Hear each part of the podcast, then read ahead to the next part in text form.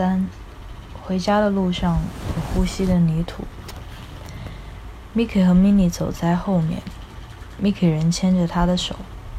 天色很黑，Mini 只能隐隐约约看到前面的女孩用双手提起了裙子，小心翼翼地走着。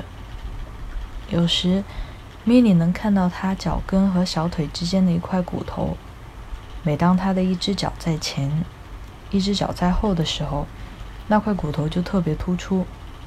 她的步子很轻，这让米妮觉得她像一个幽灵。他们仍然走在柔软的泥土上，米妮的每一步都迈得很吃力。其他的人都光着脚，只有她还穿着高跟鞋，还在伤害柔软的泥土。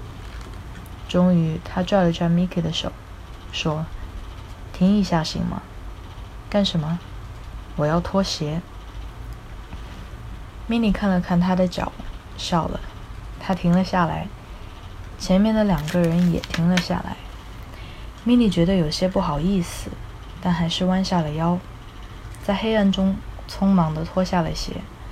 他用一只手拎着鞋，Mickey 又牵住了他另他的另一只手。那个地下的灯还没有关，米妮突然说：“明天再关吧。”米妮的脚触到了柔软的泥土，她觉得这泥土是有生命的，而且想要对它说些什么。但是谁，但是有谁懂泥土的语言呢？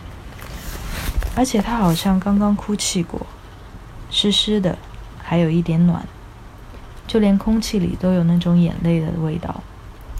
那泥土似乎想要拉住它，用柔软的身体触碰着米妮的脚底。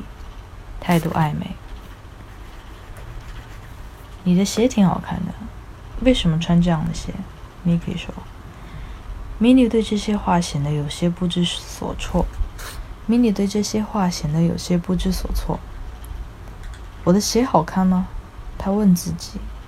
他不知道自己是谁，也许知道，但忘了，所以更不能理解自己为什么会穿着这样的鞋。米妮没有说话。Miki 也没有再多问。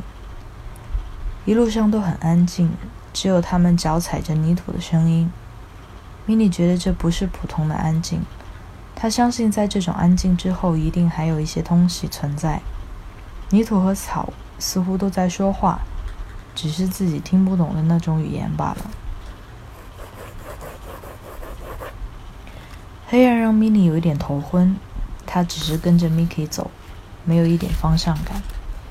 Miki 还是会经常回头看他，他的眼睛在黑暗里闪着光，一切都好像被放慢了。